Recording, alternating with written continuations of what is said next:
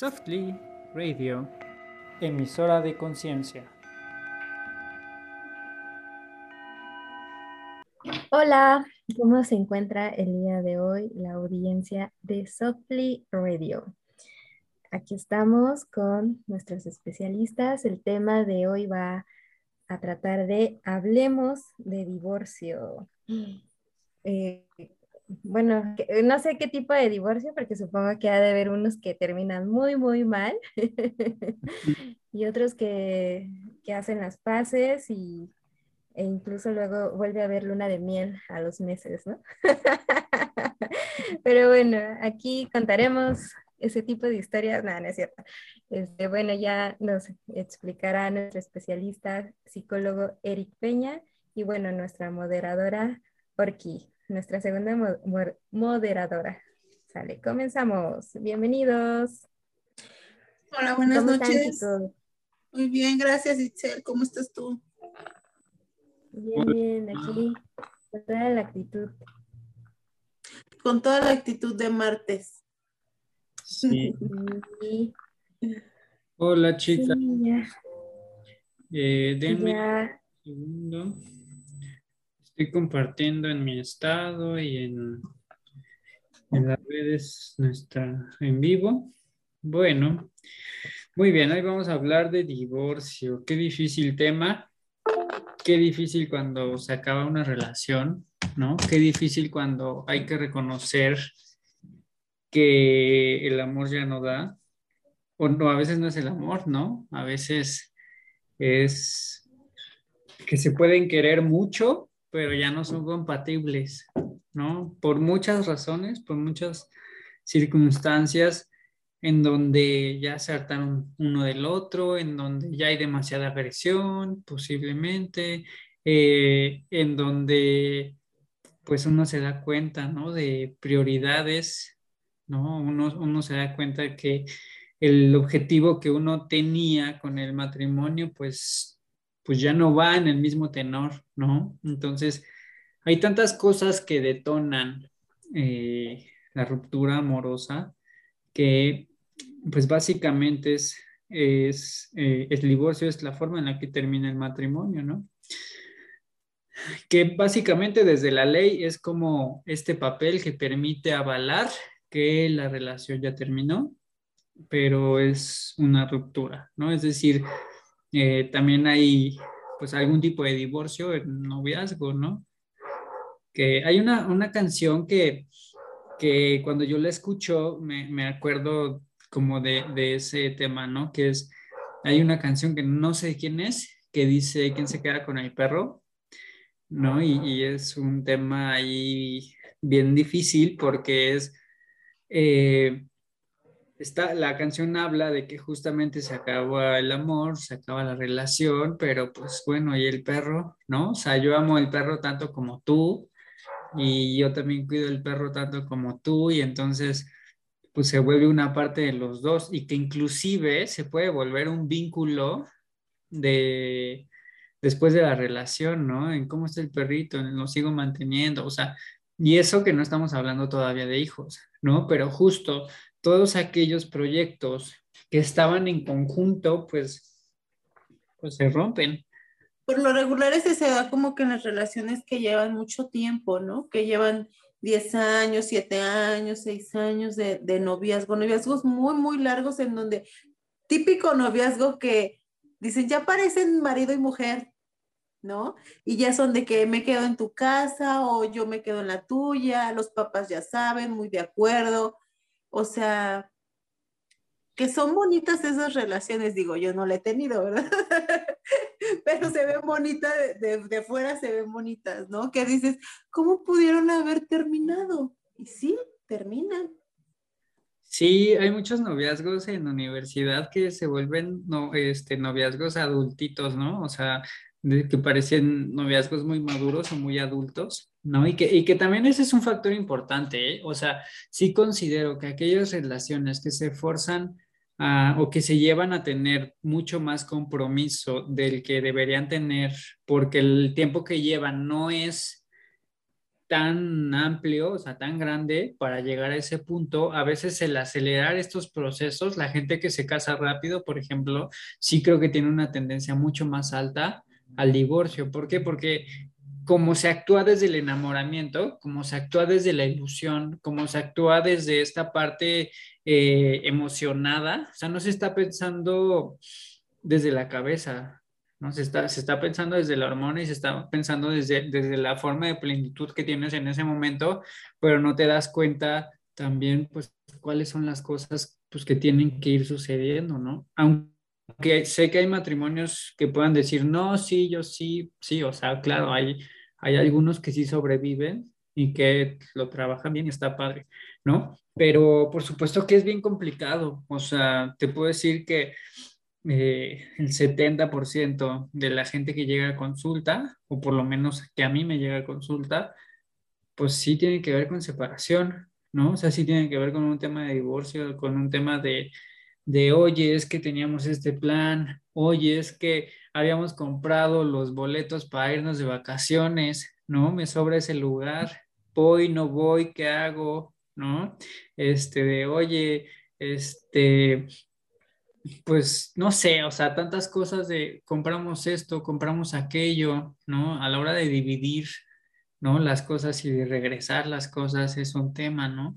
Entonces, eh, eh, creo que la cuestión del divorcio siempre tiene así como el duelo, así como la muerte tiene un proceso, ¿no? Que al final eh, el divorcio sí lo podemos ver como un tipo de muerte, ¿sí? Se acaba la relación, se muere la relación y entonces es ir digiriendo la relación o lo que sucedió o el por qué sucedió, ¿no? Ir, ir viendo eh, qué pasó, qué situaciones hubo, cómo terminó. Quizá en un principio pudiste tener cierto shock o cierta, eh, no sé cómo llamarlo, eh, como cierta, cierta vivencia que no te dejó ver claro qué sucedió o desde ti como un mecanismo de defensa provocaste como no poder digerirlo.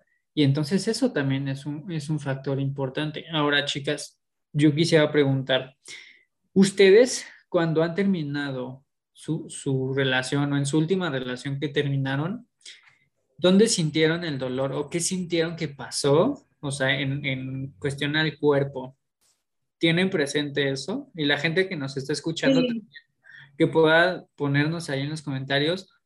Que... Sí, el, cuerpo se ve bastante afectado. O sea, como que resiente toda esta parte emocional. Em, y es un dolor desde aquí, desde la garganta hasta el pecho, así, o sea, unas ganas de no querer hacer nada, cansancio, eh, o sea, un cansancio físico que obviamente es provocado por el mismo cansancio emocional, ¿no? O sea, hay, hay momentos en los que lloras y lloras y lloras y lloras, llega un momento en que ya no puedes ni llorar, pero sientes como si estuvieras llorando y hasta tus ojos te duelen. O sea, la cabeza te duele, ¿no? ya llega un momento en que ya no eres capaz de levantar la bolsa de la basura porque no puedes, porque tienes un cansancio, una fatiga, pero es una fatiga emocional que se representa en el cuerpo físico. Entonces, es, y sí, es realmente eh, como, como la, una muerte, ¿no? Como experimentar la muerte de algún familiar, algún ser querido, y este, y te pega, o sea, se necesita tiempo para, para sanarlo y también se necesita tiempo para ir adaptando tu cuerpo. Es también, es, una, una, especie extraña porque dijeras, esta parte emocional, pues también es una cuestión adaptativa, ¿no? Sí. Y, y, adaptar también al cuerpo, porque el cuerpo se acostumbra, más si vives, o sea, con esa persona que, que duermen en la misma cama y cosas así, o sea, es, se despertaba, a lo mejor tú te despertabas a las 10 de la mañana, pero él se despertaba o ella se despertaba a las 6 de la mañana. Entonces, esos cambios bruscos de, de, de, tiempo que tú antes a lo mejor, ay, cosita linda, ¿no? Te, te, medio levantabas y te volvías a acostar porque no sé si iba a trabajar, no sé, ya tenía una dinámica, ¿no? Entonces, te altera, o sea, te altera tu, tu tiempo, te altera todo eso, porque sigues pensando en, en, a esa hora se levanta, ¿no? Y tú ya automáticamente te despiertas esa hora y entonces ahí te viene la depresión, ay, son las 6 de la mañana, ¿no? o sea, es una, es una cuestión de adaptarte a, esta parte emocional, de ir sanando tus heridas, pero también ir adaptando eh, el cuerpo a, ese ya no está tan bien, ¿no? O sea, esa, esa ausencia y, y tu cuerpo también, pues dándole un poquito más de energía. Eh, la alimentación te cambia claramente porque no tienes ganas de comer o porque hoy estás o comes demasiado. O sea, a, todas las personas nos pasa diferente, pero yo creo que en el cuerpo físico sí se representa demasiado, ¿no? Esta parte emocional, este duelo y este proceso de, ir de aceptación, porque sí, es precisamente en el, en, el, en el momento de aceptación, esta fase de aceptación en donde se ve toda, toda esta recarga emocional y también esta, este cambio a nivel físico, creo yo. Justo, mira, dentro de todo esto que dices es bien importante identificar justamente estas estas características.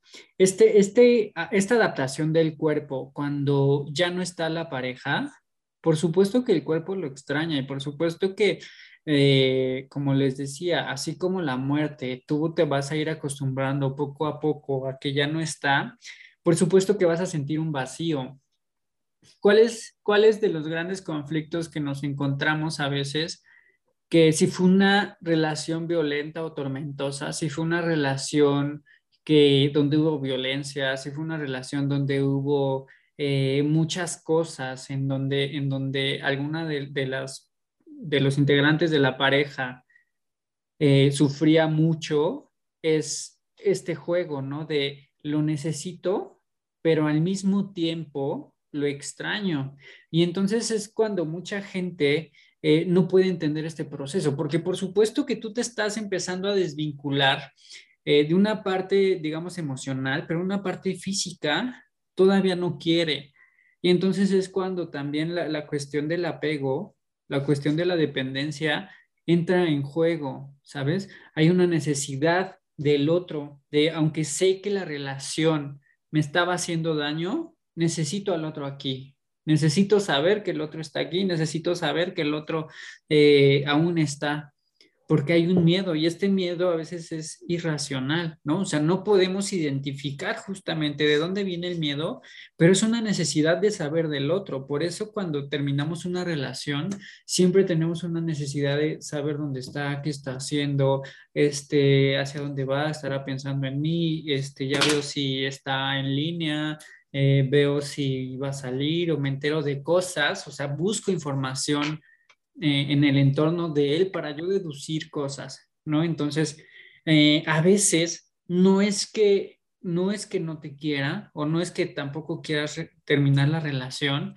sino que hay una parte tan dependiente mía que por supuesto siento que me muero si la otra persona no está, aunque la relación no esté funcionando, aunque la relación ya sea muy violenta, aunque la relación ya ni siquiera sea una cuestión de siquiera hablarse, ¿no? O sea, ¿cuántas veces no han visto esto de que ya las parejas ni siquiera se hablan, ya ni siquiera se dirigen la palabra, ya ni siquiera están el uno con el otro, ya, ya ni siquiera hay un tema de interés por el pero sabes que estaba ahí enojado, sin hablarte, como fuera, pero estaba ahí. Y eso te daba una cierta tranquilidad parte de la costumbre tal vez, ¿no?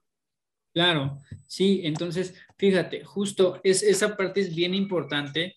¿Por qué? Porque a veces nosotros criticamos en el sentido de por qué no se sale si, si le hace tanto daño. Porque si, si esa persona es tan violenta o tan tóxica para él o ella, ¿por qué no se sale de ahí? ¿No? Y, y no entendemos que, que, este desprendimiento que nosotros tenemos, pues a veces no lo queremos enfrentar. O sea, a ver, dile a un alcohólico que deje el alcohol. No, es difícil. Es difícil. Es difícil porque lo hace, es parte de su vida. Y, esto aplica tanto para lo bueno como para lo malo, o lo que nosotros llamamos malo, ¿no? Entonces, digamos, no saludable. Entonces, este, sabemos que, nos, que una relación nos afecta, pero a la vez también eh, no podemos a veces identificar todos los, todo el contexto, ¿no? Porque estamos tan sumergidos en, en una situación que nos supera. Entonces, este, no, no, somos capaces porque perdemos nuestra, nuestro autocontrol, ¿no? Porque ya no, nuestro control ya no está sobre nosotros, a veces a lo mejor está sobre la otra persona, ¿no? Perdemos autonomía, o sea, perdemos eh, eh, autoestima, ¿no? O sea, nos volvemos personas inseguros, ¿no? Y que podemos reaccionar de diferentes formas bajo esa inseguridad, no tanto violentamente como, como sumisamente. Entonces, puede ser ambas cosas entonces, identificar todo eso cuando estás dentro de esa situación es difícil y lleva tiempo. Y tan es así que a muchas víctimas de abuso eh, de diferentes tipos, sexual, eh, psicológico, este, emocional, eh, físico, les lleva tiempo desprenderse de eso que les hace daño saben que les hace daño, pero no son conscientes ah, de, todo lo que implica ese daño que les está haciendo. Justo, y a veces desde lo que dices de que a lo mejor no son conscientes, todavía no pueden abrirse a tener esa conciencia porque todavía no es conveniente. ¿A qué me no están preparados todavía. Sí, exacto.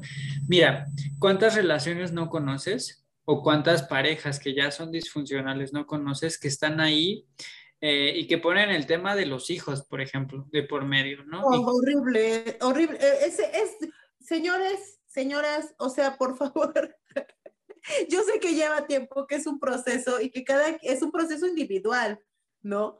Pero por Dios, no pongan de pretexto los hijos no sé, caigo en pánico cuando, cuando ponen de pretexto a los hijos. Conozco muchas personas y muchos amigos, desgraciadamente, tengo que decirlo a los que sean mis amigos, que la mayoría, no quiero decir todos, pero la mayoría están dentro de una relación con la esposa que ya no aman, que ya no quieren, que ya no desean por los hijos. Tan, tan, tan, tan. O sea, qué fuerte.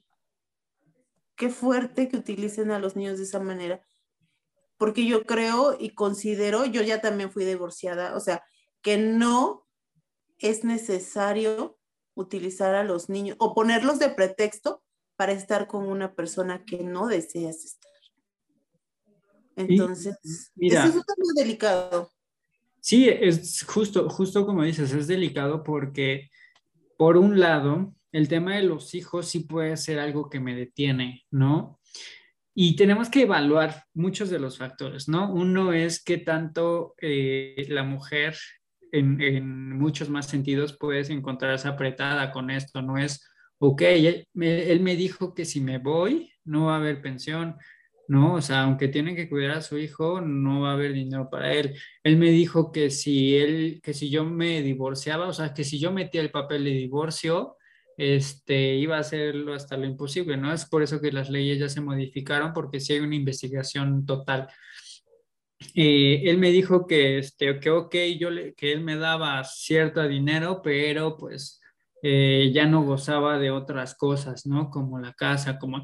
Y hay varias mujeres que han decidido divorciarse y quedándose en la calle, ¿no? O sea, donde les quitaron absolutamente todo, donde ya, este, donde justo el rencor, el odio de esta pareja, ¿no? Que, que a veces llega a suceder así, es tanto que es saber quién se jode más, ¿no? A ver quién lastima más, a ver quién... te... La libertad la libertad y, me voy a meter a lo mejor con este poquito tema de también la violencia de género, sobre todo para las mujeres. Esta cuestión es de ambos, o sea, de, hombre, mujer, no importa.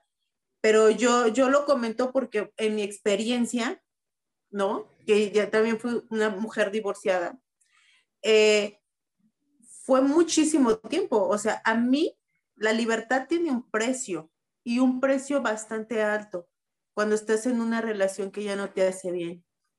Entonces, a mí no me querían dar el divorcio, porque aparte las leyes, o sea, es, mire, es que todo, es todo un, un contexto muy, muy amplio, porque yo, por ejemplo, me presento a los juzgados y decir, quiero divorciarme y llevar la documentación. Para empezar a llevar la documentación, todo un rollo. Pero ojo, no, si no lo llevas con una, un abogado, la mejor particular que te lleve el caso, que sería lo más idóneo, pero yo en ese momento pues estaba súper chavita y, este, y yo quería divorciarme. Entonces llego al juzgado, quiero divorciarme. No, mamacita, no se puede, porque hay hijos, hay, mientras haya hijos menores de edad, no te puedes divorciar hasta que se arregle lo de la pensión alimenticia. Y es un juicio que en lo personal me tardó dos años el, juicio de pensión alimenticia. Y a mí después no me querían dar el divorcio porque para él era cómodo no divorciarse. Y yo quiero mi libertad, ¿no? Después de cuatro demandas de divorcio, cuatro demandas, dos, dos años de juicio de pensión alimenticia, y ya con, pagué a dos abogados, o sea, particulares, o sea, perdí mucho dinero, fue hasta que yo pude recuperar mi libertad en el 2016 después de 10 años. O sea, es un proceso, o sea, yo me separé cuando mi, mi, mi, mi, hijo tenía por ahí de dos años y medio, tres años, por ahí no recuerdo. Entonces, imagínate nada más, o sea, esa es en mi experiencia. Y yo en ese entonces estaba muy chiquita, no tenía, ay, todavía no, muy, muy chiquita, no tenía yo los medios suficientes, las herramientas, el conocimiento, o sea, estaba yo muy dormidita, ¿no? Pero yo tenía que buscar la, la oportunidad sola y no tenía realmente quien me, este, o sea, tenía el apoyo de mi familia, pero yo no tenía los medios en ese momento. Entonces hay personas que sí los tienen y que puede ser bastante rápido, ¿no? Contratan un abogado particular, porque también es eso, no solamente la parte emocional, sino la parte jurídica, la parte legal, el que vamos a hacer con los hijos, la custodia, la patria potestad, o sea, es todo un rollo. Creo que, creo que justo por eso la intención sería, ok, te vas a divorciar, lleguen, vayan a terapia y, lleguen a los mejores acuerdos para poder divorciarse desde el mejor aspecto posible, porque obviamente si los dos están desde la parte destructiva sucede esto, ¿no? Es eh, como él no quiere ceder o como ella no quiere ceder. E, este proceso que tuviste que vivir me parece que ya no es así, o sea, por lo menos actualmente ya no es así, es ya con que uno este, no quiere estar, con eso es más que suficiente y de hecho ya es muy rápido. Entonces, pero ser menores de edad no. Ah. Es que sigue siendo tema. Sí, es un proceso que se debe seguir, por lo que estoy entendiendo, ¿no? Entonces, creo que ahí, híjole, ese factor es importantísimo, ¿no? Como, viene la lucha de poderes con los hijos y más si hay este, esta esta cuestión tóxica, ¿no? De yo me lo quedo, no se quedan conmigo, no, yo también los quiero. A veces, a veces la verdad y la mayoría de los casos, el padre no los va a realmente cuidar, ¿no? Pero por el hecho de yo también los quiero estar piqui pique en esa relación. O al revés, ¿no? La, la señora exigiendo las perlas de la vida, sabiendo que no lo necesita, que es un buen padre, que a lo mejor va a responder por los hijos, pero con este de piqui, piqui, pique, y ahí vienen muchísimas fricciones que hacen muy difícil este proceso de divorcio. Ahí se vive, ahí se vive un doble duelo, o sea, o hasta, hasta triple, o sea, me refiero, por un lado, eh, te divorcias o se acaba la relación, o posiblemente ya se había acabado, pero había un tema que mantenía de alguna forma el vínculo. Por otro lado, viene el tema de los hijos, ¿no? Como de esto que decías, ¿no? O sea, vivo un duelo por la separación con, con esa persona. Ahora vivo otro duelo porque justamente el dolor que yo estoy viendo con mis hijos de, este, si va a ver a su papá, que si va a ver a la mamá, que si los abuelos, que si no sé qué, todo ese tipo de cosas también son otro tema importante. ¿no? Y desprenderte de las cosas materiales.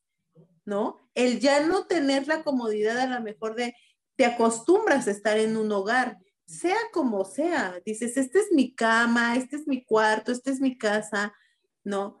Entonces, empezar una nueva vida, o sea, sin esa, ah, porque por lo regular la mayoría de las personas que se divorcian empiezan, eh, si no quieren, si se van a casa de algún familiar, de la mamá, de lo que sea, es llegar a otro lugar donde no, mm, ya, ya no es, ya no lo sientes como parte de ti, o sea, como tuyo, es empezar de cero y es despídete los hijos, despídete la pareja, despídete las cosas materiales de las comodidades que tenías o si no las tenías, o sea, es de verdad eh, impresionante todas las cosas que se tienen que sanar en un proceso de divorcio. O sea, es de verdad impresionante. Y eso sin contar todos los traumas que uno ya con los que llega al matrimonio, ¿no? Porque esos mismos traumas son los que en cierta medida afectan a un buen desempeño eh, en, la, cuestión de pareja, ¿no? Que tengan un buen funcionamiento como matrimonio, como pareja, como, o, sea, pues sí. Entonces, este, oh. es todo un show. Justo. ¿cómo, sales ileso de las terapias? o sea, definitivamente, eh, este, mira, hay una frase que, que dice que la cantidad de amor es proporcionalmente directa a la cantidad de dolor que puedes llegar a sentir, ¿no? Y que, y que obviamente los que estamos en una relación lo tenemos que asumir, ¿sí? Porque también el beneficio y la ganancia puede ser mucho, mucha, pero el dolor también puede ser mucho, ¿no? O sea, al final eh, vamos a hablar como de temas de, de qué pasa si un matrimonio se les muere un hijo, ese, es un factor a veces de divorcio, donde se rompe los, los, justamente los vínculos que habían creado, ¿no? Es decir, hicimos nuestro hogar, este, tuvimos como el calor hogareño, ya, ya hicimos una familia, empezamos a, crecer la familia y de repente eh, muere el hijo. A veces es el dolor tan grande de los padres que se rompe vínculo. Y, y eso es bien difícil, es complicado porque a lo mejor fue un matrimonio que tuvo cinco hijos y falleció uno y a partir de ahí se vino deplorando la relación y a lo mejor este, siguen juntos, pero sabemos y saben todos, o por lo menos los hijos lo saben, o la familia lo saben, que, que ese vínculo ya no está, o sea, que, ese, que esa parte amorosa se rompió, independientemente de que a veces sí hay más hijos, ¿no? Entonces, pasa mucho también esto, ¿no? Eh, ¿no? Y justo quiero quedar claro que en este aspecto de divorcio pueden haber mil cosas que puedan detonar el divorcio, ¿no? A veces tenemos pruebas de fuego, ¿no? No sé, te puedo decir, eh, generalmente la, tendencia que también he visto es que a los este, entre 7 y 9 años hay cosas importantes que suceden a nivel de evolución de la pareja, así como a los tres meses es un punto importante para saber si la pareja sigue fortaleciéndose entre los 7 y 9 años también. Sí, entonces, eh, hablando de lo que en, en, algún momento hablábamos con Cari, los ciclos estos de cada 9 años se repiten, ¿no? En muchos aspectos, ¿no? Entonces, es bien importante justamente estar observando qué hay que trabajar, qué hay que trabajar, temas de monotonía. Es por eso también que el tema de, la cuestión swinger también ha sido una opción, ¿no? La gente dice, bueno, caemos en monotonía, caemos en esto o aquello, pues bueno, vamos a probar algo nuevo, ¿no? Y este algo nuevo puede que les funcione muy bien o puede que sea lo que lo sepulte, ¿no? O sea, que sea lo que acabe de terminar la relación.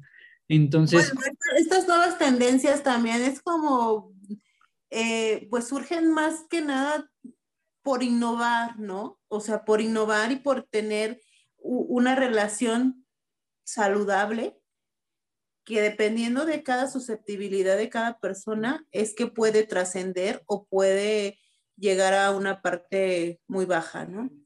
Entonces, pero las múltiples razones por las que un matrimonio se separa, pues la verdad son muchos. A veces son los hijos, la falta de compatibilidad, eh, el deseo sexual, O sea, el ya no me gusta mi pareja, ya no siento nada con ella cuando lo estoy. A veces esta parte de que me casé muy chica o el típico de me salí embarazada en la secundaria, en la preparatoria y pues me quedé con e, me quedé con él, ¿no? Entonces, pero ya no siento nada, ya no lo amo, ya no lo porque pues, salí, ¿no? Y te obligan a casarte porque el chavo tiene que responder que afortunadamente ya los papás ya hay menos, este, o sea, antes te obligaban, ¿no? Si de, me le respondes a mi niña, ¿no?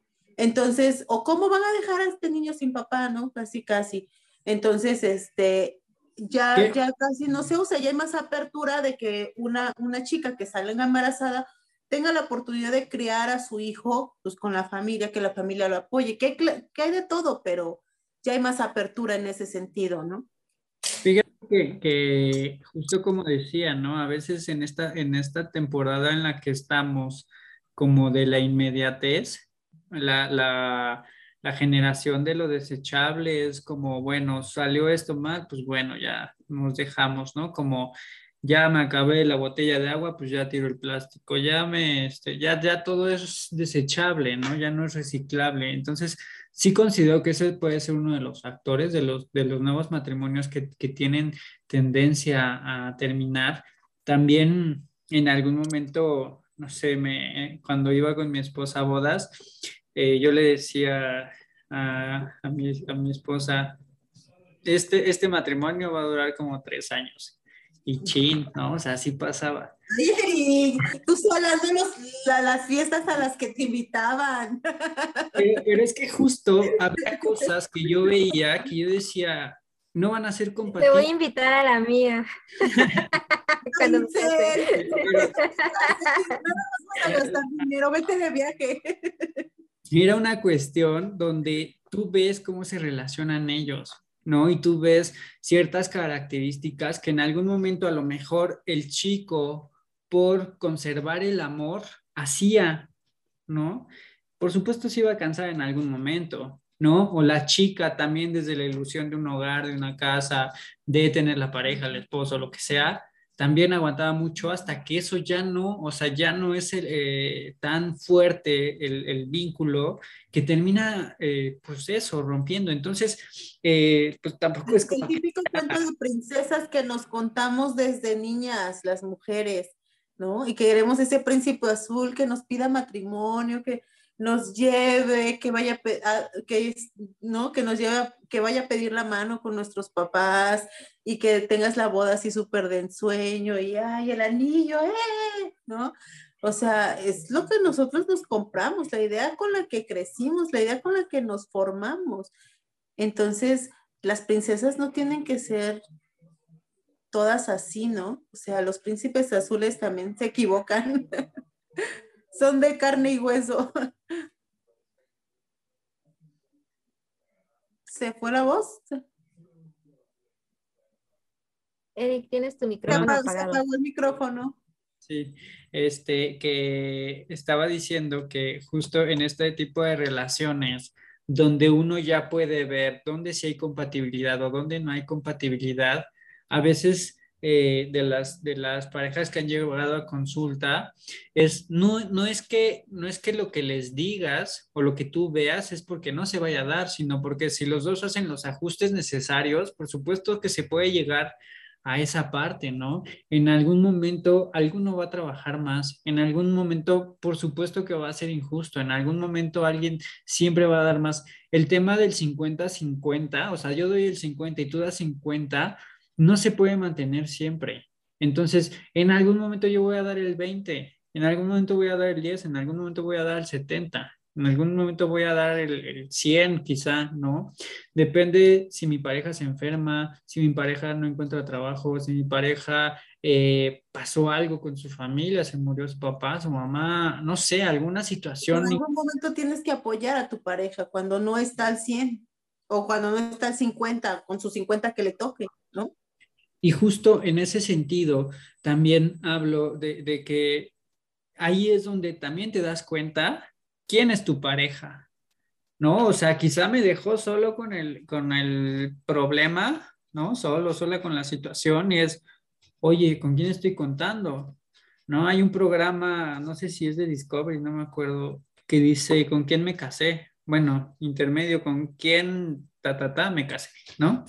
Este, y justamente habla de eso, ¿no? De, oye, de repente salió que era un extorsionador, de repente salió que era así, este, no sé, un súper mentiroso, de repente salió que, que se andaba alegando a 40 tipas, ¿no? Este, no sé, cosas así, en donde también a veces desde uno no quiere ver quién es el otro, ¿no? Y uno espera desde la expectativa a que el otro reaccione.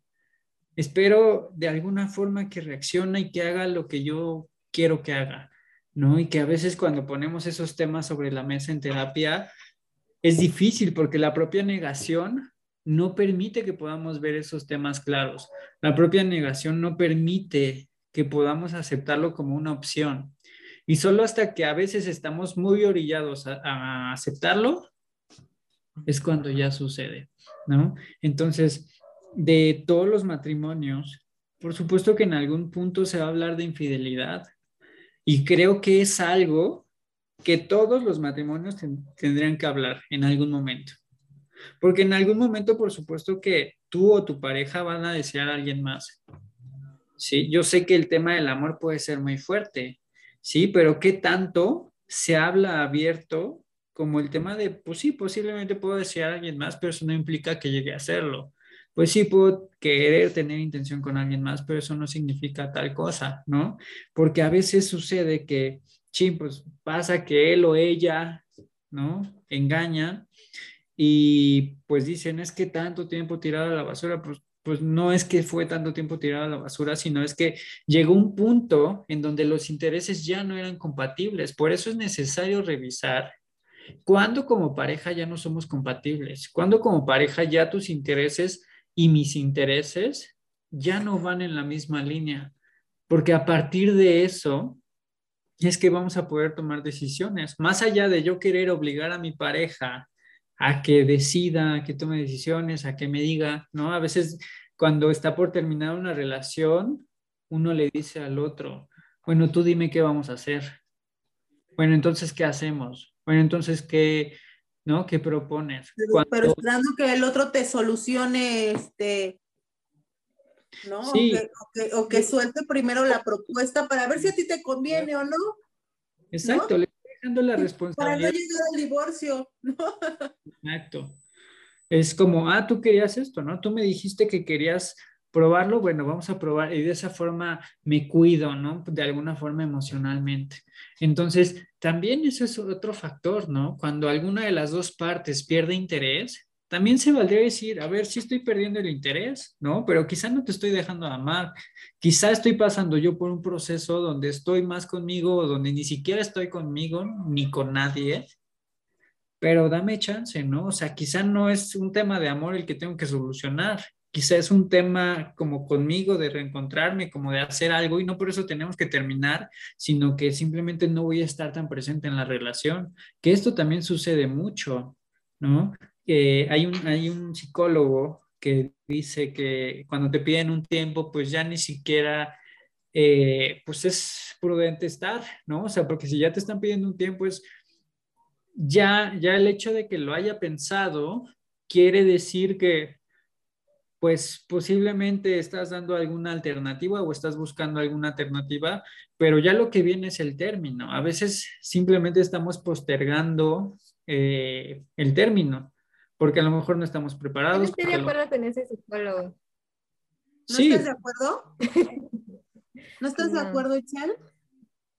No, yo no estoy de acuerdo con no, no sé quién sea o quién lo haya propuesto. A lo mejor sí. Es un este, el, el 80% o el, no, o el 99% sí lo hace, pero siempre hay un 1% que, que siente ah, claro. bueno, no es que, no es que... que, sí, a veces sí se requiere como que tomar distancia. Mira, y, justo estoy de acuerdo en que generalizar así, pues sí, ¿no?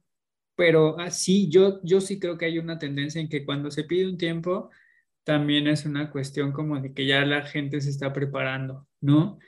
Y mira, también te diría, ¿cuántas, cuántas relaciones no se viven así de que nos enojamos, nos separamos y después regresamos? Los, no sé, nos damos un tiempo, no estamos un mes y después regresamos. ¿Sabes? Como ese tipo de cosas ayudan a que uno viva o a que uno siga estando en este tema de estoy, pero no estoy, estoy, pero no estoy. Entonces, pues... Pero, esto ya se vuelve una costumbre estarlo haciendo. Llega un momento al hartazgo. Claro, por supuesto. o sea, óyeme, ya, o sea, no es kermés, o sea, no vas a estar tomándote un respiro cada, cada que, que no te sientas a gusto. Y luego a veces no es un respiro de un día o dos días, es un respiro de un año. Hay gente realmente que se da esos, esos, esas mandadas a Chihuahua, o sea, un año o seis meses, o sea, tú dices... Cuando, justo, cuando hay reencuentro, creo que a veces dejamos de lado las razones por las que terminamos, ¿sabes? Y, y, añadimos otras características, ¿no? De ahora sí va a funcionar, ahora sí vamos a estar bien, ahora sí va a estar padre, ahora sí va a estar cool después de N cantidad de veces, ¿realmente crees que va a funcionar? O sea, sí, sí creo en las segundas oportunidades después de, de una separación o después de un divorcio, pero no creo que esto sea constantemente, ¿no?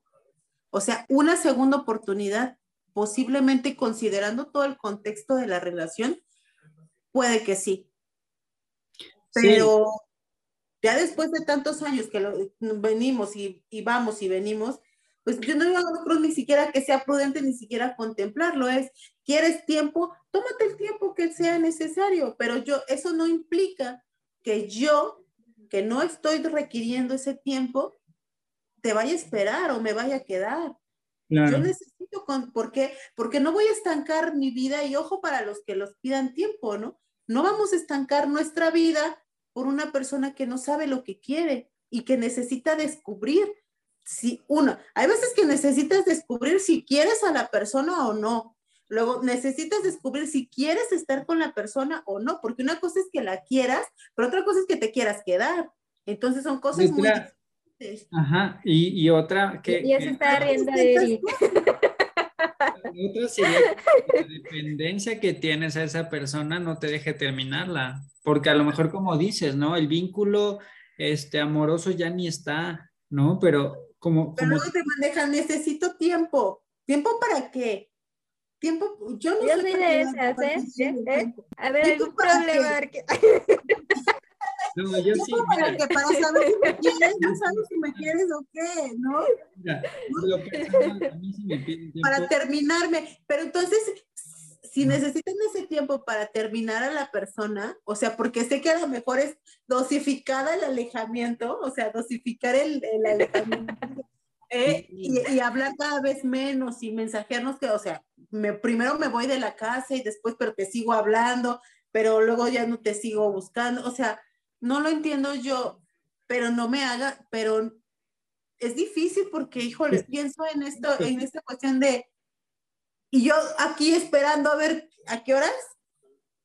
¿A qué horas, toma la decisión? La decisión final que puede ser este hasta cardíaca, ¿no? En esta espera.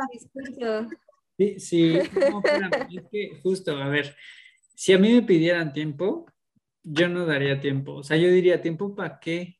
¿No? o sea, ¿para qué tienes que pensarlo? O sea, también es como un tema de, si estás indeciso, no me avientes la indecisión a mí, mejor terminamos, vive tu proceso y si quieres regresar, yo sí creería en las segundas oportunidades. Exacto.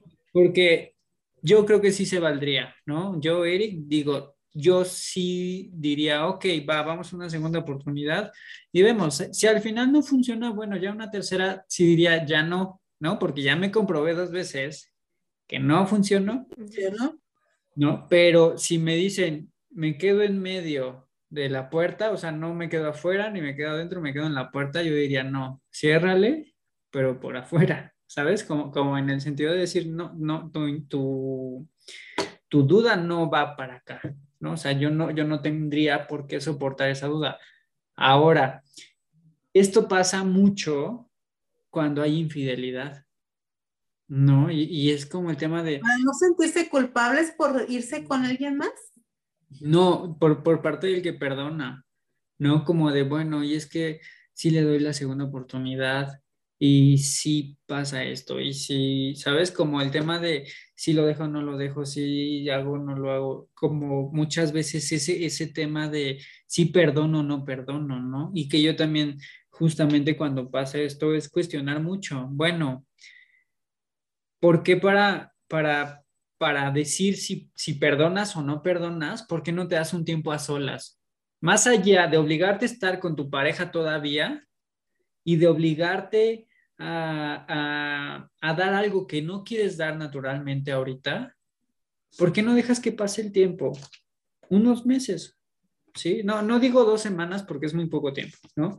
Dejas pasar unos meses y entonces puedes volver a evaluar ya con una mente más abierta, más fría, más, más consciente de, bueno, realmente quiero esa persona a mi lado, realmente sí sigue moviendo desde el amor es esa cuestión, si sigue eh, el, querer el vínculo con esa persona o más bien era mi Pero luego la dependencia está súper cañona. Porque te dice, dicen, sí, déjalo un tiempo, ya no sé, se va de la casa, va, déjalo un tiempo que esté en casa de su mamá, de casa de la hermana, no sé. En lo que ustedes solucionan y ven si pueden, pueden regresar o, o, llegar a, a, tomar una decisión más complicada como divorciarse, ¿no? En este caso, las personas que están casadas.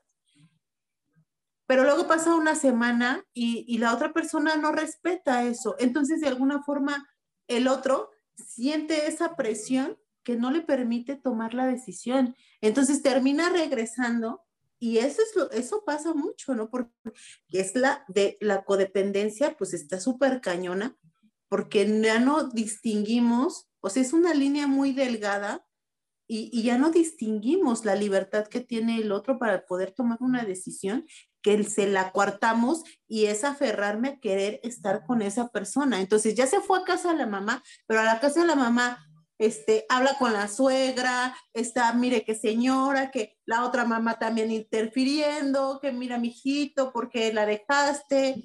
O sea, y no lo, no, hay una parte en que no te dejan tomar la decisión y terminas regresando para evitar el divorcio, pero a fin de cuentas esa fractura sigue estando ahí. Creo que, que mira, este tema que tomas es bien importante y es, creo que cuando tú terminas una relación, lo que menos deberías hacer es hablar mal de la persona que estuvo contigo ese tiempo. ¿Por qué? Porque a veces formas aliados. ¿No? Entonces yo le puedo decir a mi mamá, no, es que mira, que me hizo, que hizo, que aquello, y al rato si regreso, mi mamá o la persona que estuvo acompañándote en ese proceso ahora ya tiene un juicio. Y entonces le estás dando el poder a esas personas de emitir un juicio, que al final yo creo que si vas a compartir esa información, sería decirlo desde la parte más neutra. Yo no sé si yo tuve la culpa o ella tuvo la culpa, posiblemente no funcionamos bien, este, independientemente de cómo pasen las cosas, sí creo que es necesario pues, darnos un tiempo.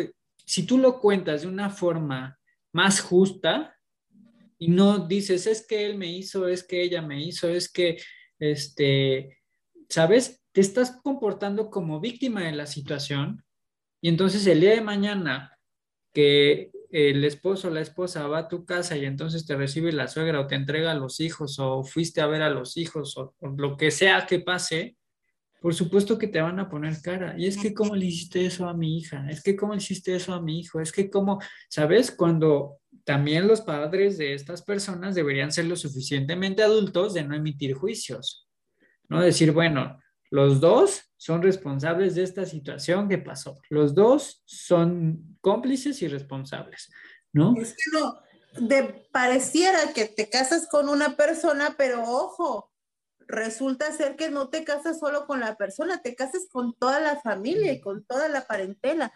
Entonces esto ya se vuelve una, y eso también hace muy difícil el momento en el que uno se va a divorciar porque ya una vez tomando la decisión, es echarte también, dependiendo obviamente de las circunstancias en las que termine la relación y si hay hijos o no, eso termina siendo una batalla campal, pero ya no con la pareja, sino con toda la familia de la pareja. Fíjate, hay cosas también bien complicadas, o sea, eh, por supuesto que entiendo que mucha gente puede decir, es que de lo que estás hablando, este, pues no, porque a lo mejor, no sé, te voy a poner un ejemplo que, que en algún momento pasó que decía, wow, con esto, que era, eh, el chico se casa con la chica y entonces este, tienen un hijo, termina la relación, este, entonces el chico va a visitar al niño, ¿no? Este, pero pues de repente un día sale papá con machete, ¿no? Y entonces es esta persona, desde su derecho que tiene a ver a su hijo, mete una demanda al, papá de esta persona porque le iba a machetear, porque es intento de no sé qué, ¿no? O sea, es como, pues, como intento de suicidio. Asesinato. ajá, algo, algo así. Este, y entonces también se mete a la familia de él y este, y entonces dicen, pues sí, tengo que ir a ver a mi hijo y aún con eso voy, ¿no? Y entonces llegó un punto en donde él fue a ver a, a su hijo y entonces detrás de él toda la familia de él, con policías y patrullas. toda la familia de ella. Qué locura. ¿A qué grado te puedes ¿A grado llegan? Sí, ¿no? Y, y del otro lado de, de, la familia de la esposa era el abuelo, el, bueno, era el papá con, con, los hermanos de la esposa, bueno, con los hijos del señor, este, y también, ¿no? Como que le hablaron los hijos a los amigos del barrio, de la colonia. y toda la colonia, los tíos, los sobrinos, o sea. la campala ahí se iba a formar terrible, ¿no? Hasta que... Pues, y solamente por una visita de un padre que solo lo único que quería era ver a su hijo y convivir un rato con él, nada más. Y, sí, y justo, y el mensaje ahí es, a ver, si yo no veo que mi hija ya es suficientemente adulta que puedo tener un hijo, y, no permito, ¿no? Desde, desde el ego que tengo como papá, que alguien la lastime o que ella tenga sus propios aprendizajes porque nadie debe lastimar a mi princesa. Entonces, ¿en qué momento yo aprendía que me tenía que hacer cargo de esa situación? Y lo peor es que de esa forma, ¿no? Porque ¿cómo le vas a hacer daño a mi hija cuando también la hija tiene responsabilidad en ese sentido?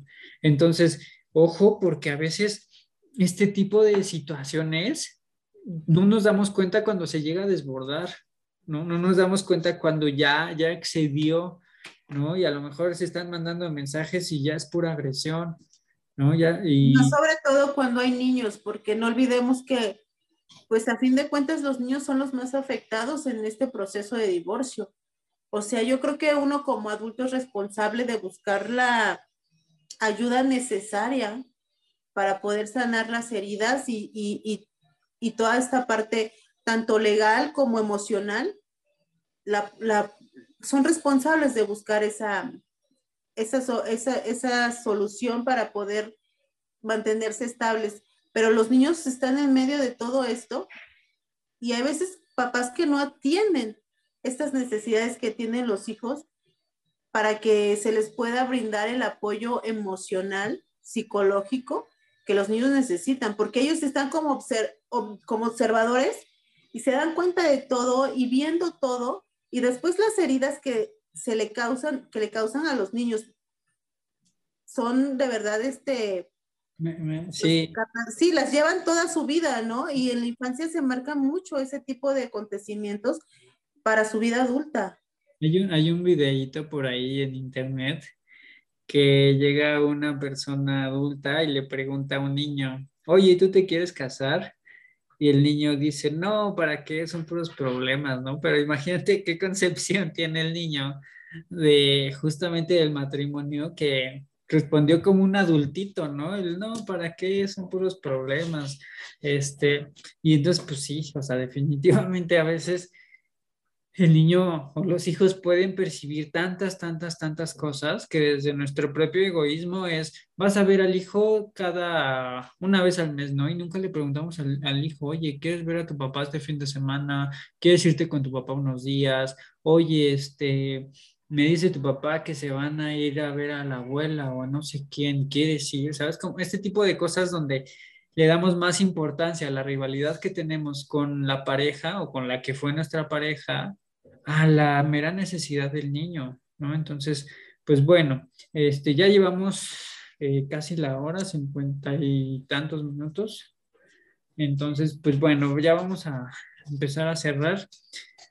Este, ya solo, solo por último, creo que este tema de, de divorcio es tan amplio tan, pero tan amplio y tantas situaciones que hay de por medio, ¿no? En, una cuestión legal, en una cuestión afectiva, en una cuestión emocional, física también, ¿no? Que creo que algo que se necesita bastante cuando hay divorcio es resignación. O sea, la palabra que yo les dejo es resignación, ¿no? Cuanto más resignación tenga a que no sucedió como yo quería, a que a lo mejor la relación tiene que acabar, a que a lo mejor más allá de mis expectativas no funcionó o no, no fue lo que yo visualizaba, desde una parte muy amorosa, interna, haya resignación con ustedes mismos en muchos sentidos, ¿no? Porque si no sabemos perder, si no sabemos soltar, si no, si no sabemos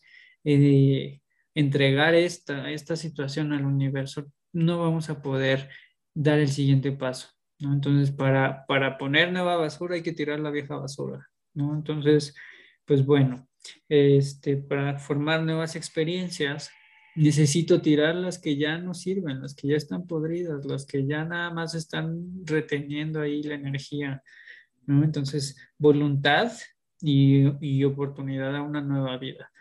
Eh, bueno, chicas, muchísimas gracias. Gracias, Orki. Gracias, Itzel. Gracias, gracias, Gracias. a los que nos vieron el día de hoy. Sí, hubo varios conectados por acá.